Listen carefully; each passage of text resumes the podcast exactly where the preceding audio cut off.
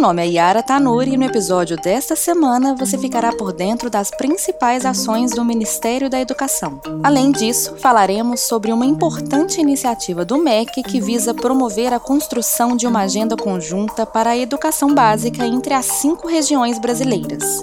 Este é o 19 episódio do podcast 360 da Educação.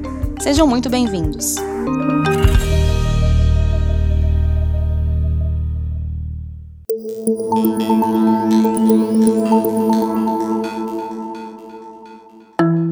Confira o giro da semana. INEP. Com apenas quatro meses de implantação, a avaliação externa virtual em loco é considerada um caso de sucesso da atual gestão do INEP. Desde a implantação do novo modelo em 26 de abril, até o momento, o Instituto já avaliou mais de 2 mil cursos de graduação em instituições de educação superior.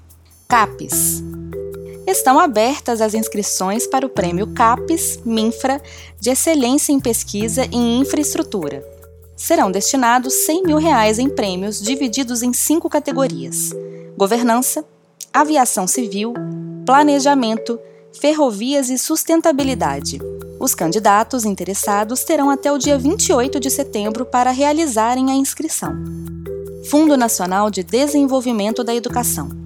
O FNDE promoveu durante essa semana a jornada de aprendizagem do Fundeb, o evento foi realizado virtualmente e tinha como objetivo propiciar a capacitação dos gestores educacionais, conselheiros de controle social e demais agentes envolvidos com a execução do fundo, que é a principal fonte de recursos da educação básica pública no Brasil.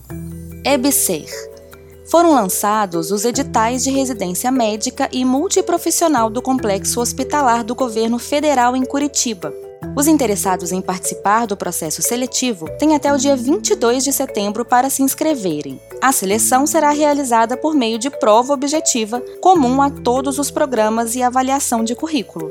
MEC o Ministério da Educação lançou na última quarta-feira a plataforma Universidade 360, Observatório da Educação Superior, uma ferramenta que fornece transparência de dados por meio de informações integradas das instituições federais de educação superior, disponibilizando indicadores acadêmicos, orçamentários e de gestão de pessoas das universidades federais.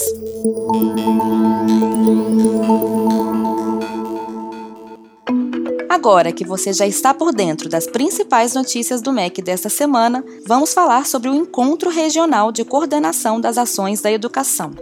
Essa iniciativa da Secretaria de Educação Básica do Ministério da Educação foi planejada com o objetivo de identificar desafios e construir uma agenda conjunta de ações coordenadas para a educação básica nas cinco regiões brasileiras. O Norte foi a primeira região atendida pelo MEC. O encontro ocorreu na cidade de Boa Vista, em Roraima, na última quinta e sexta-feira.